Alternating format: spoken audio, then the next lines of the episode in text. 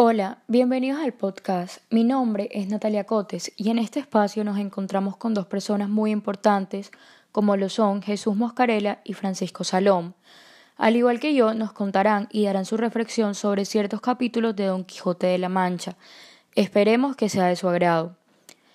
Recordemos que el capítulo 32 finaliza con que el cura iba a leer la novela que había encontrado el ventero.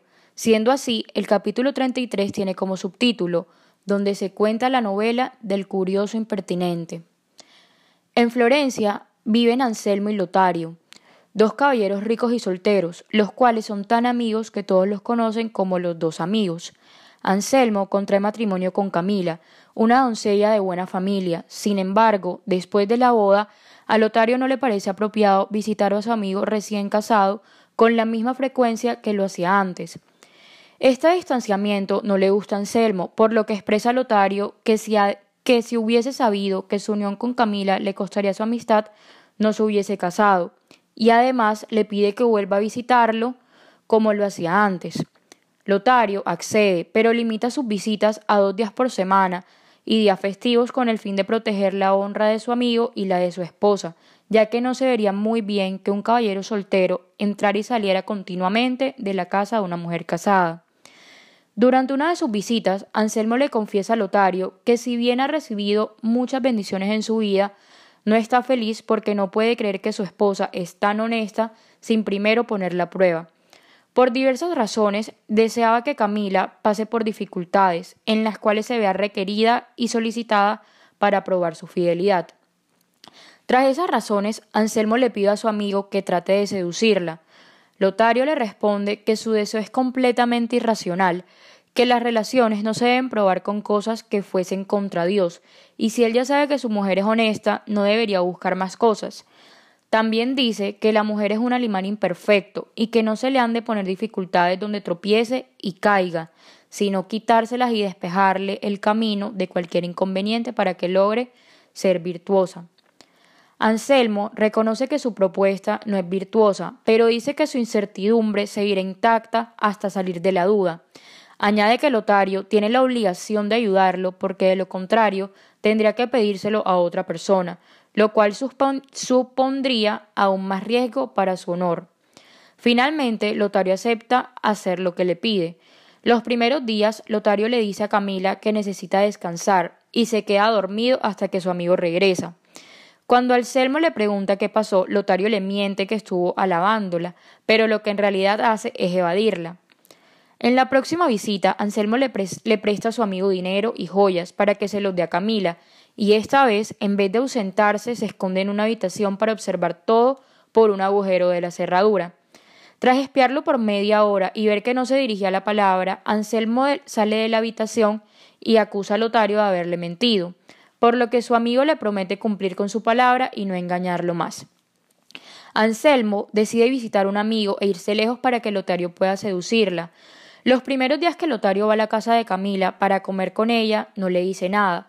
Sin embargo, de tanto mirarla y no hablarle, tiene más tiempo para apreciar su hermosura y bondad, y comprobar la fidelidad que tiene con Anselmo.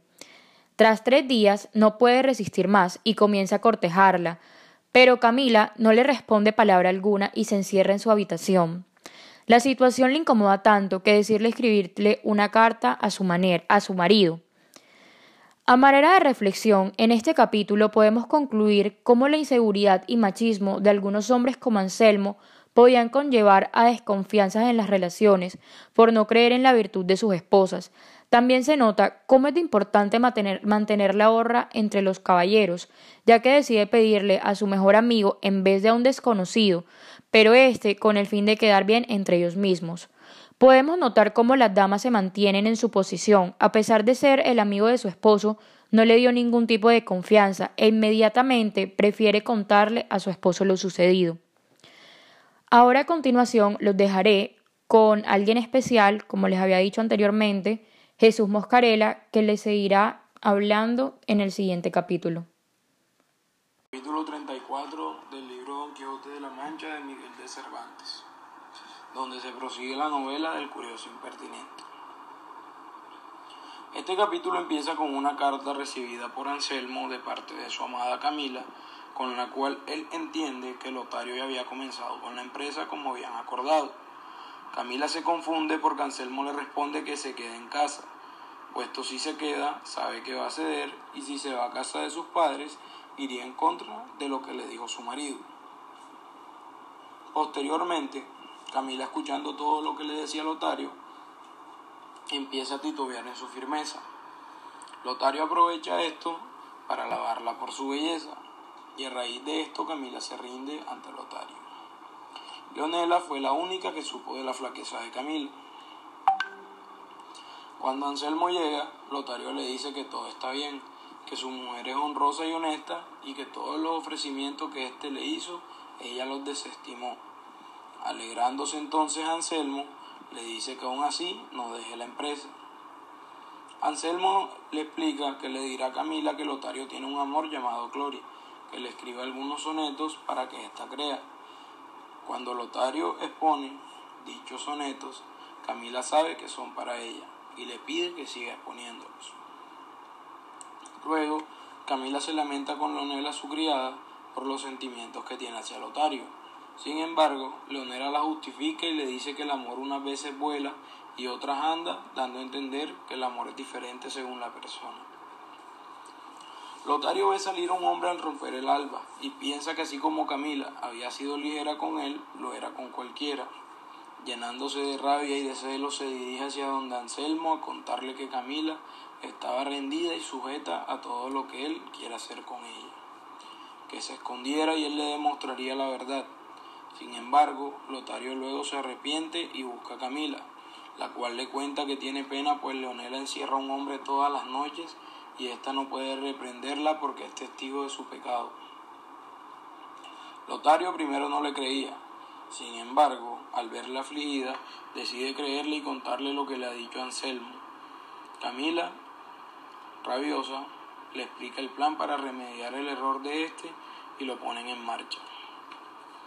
Camila y Lotario crean una actuación planeada en la que Anselmo está escondido como un engaño de tal modo que el resultado sea que Camila ama solo a Anselmo y que Lotario es un amigo único. Camila y Lotario se enfrentan, Lotario acusándola y Camila amenazando con su muerte. Luego de este engaño, Anselmo sale a hablar con Lotario para manifestarle su alegría tras ver que su esposa es tan pura y sincera como pensaban en un comienzo y para felicitar a Lotario por lo buen amigo que era y lo bien que se había portado con él.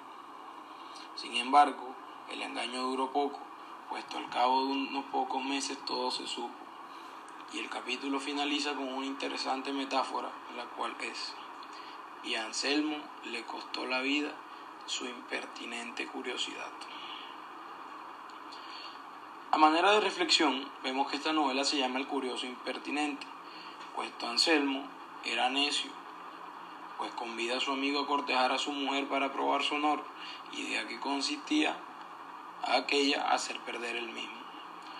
Por lo tanto, la impertinencia de Anselmo es la obsesión que tiene por probar el honor de Camila. Cervantes criticó la vida en España en el siglo XVI. Podemos encontrar similitudes entre los inquisidores del rey Felipe II y Anselmo, puesto ambos querían encontrar culpables a inocentes. Muchas gracias. Hola, mi nombre es Francisco Salón. Eh, en este breve espacio les hablaré acerca del capítulo 35 de la primera parte de Don Quijote de la Mancha de Miguel Cervantes Saavedra. Este capítulo se titula Donde sea el fin de la novela del curioso impertinente. Bueno, el capítulo comienza eh, cuando el cura se encuentra finalizando de leer su novela quien más tarde se vio interrumpido cuando Sancho sale todo alborotado del desván o parte superior de la residencia. En este lugar descansaba junto a Don Quijote. Eh, Sancho sale para anunciar que su amo había acuchillado y decapitado al gigante, enemigo de la princesa Micomicona. Todos entran a la habitación y encuentran a Don Quijote vestido de una manera inusual con apenas una camisa y un gorro de dormir. Este se encontraba peleando sonámbulo pero realmente no con un gigante, eh, sino con cueros de vino. El contenido de estos se había derramado por todo el aposento y como resultado el ventero se enfada y le golpea a Don Quijote, eh, quien no se despierta hasta que el barbero le echa un caldero de agua fría. Eh, en este momento eh, Sancho no encontraba la cabeza del gigante ni ve la sangre que estaba en el piso y llega a la conclusión de que la venta en la que se encontraba junto a Don Quijote estaba encantada. El ventero trata de explicarle que no era sangre, sino el vino derramado de los cueros que Don Quijote había roto. Eh, pero Sancho no se encuentra no, o no entra en razón y solo puede pensar en el condado que no va a heredar si no haya la cabeza del gigante. Eh, Don Quijote piensa que ha cumplido la promesa y entonces se pone de rodilla ante la princesa Micomicona, quien es Dorotea, y le dice que el gigante ya no podrá hacer más daño. Todos se ríen menos el ventero y su mujer, quienes están enojados por todo lo que les ha costado la estadía de Don Quijote y Sancho. Entre los cueros de vino y la primera visita que estos rusaron a darle pago por su hospedaje. Después de estos acontecimientos, el cura vuelve a la lectura de la novela del curioso impertinente para darle fin a esta misma. En definitiva, este capítulo nos da como reflexión el comportamiento que se debe tener en diferentes lugares, comportamientos que no afecten a las personas que se encuentren ahí. Tanto a Sancho como a Don Quijote le ha resultado difícil separar su gran imaginación de la realidad y por este motivo se han visto envueltos en diferentes eh, acontecimientos que no resultan ser de muy buen provecho para ellos mismos. Y estos mismos se han visto afectados por esto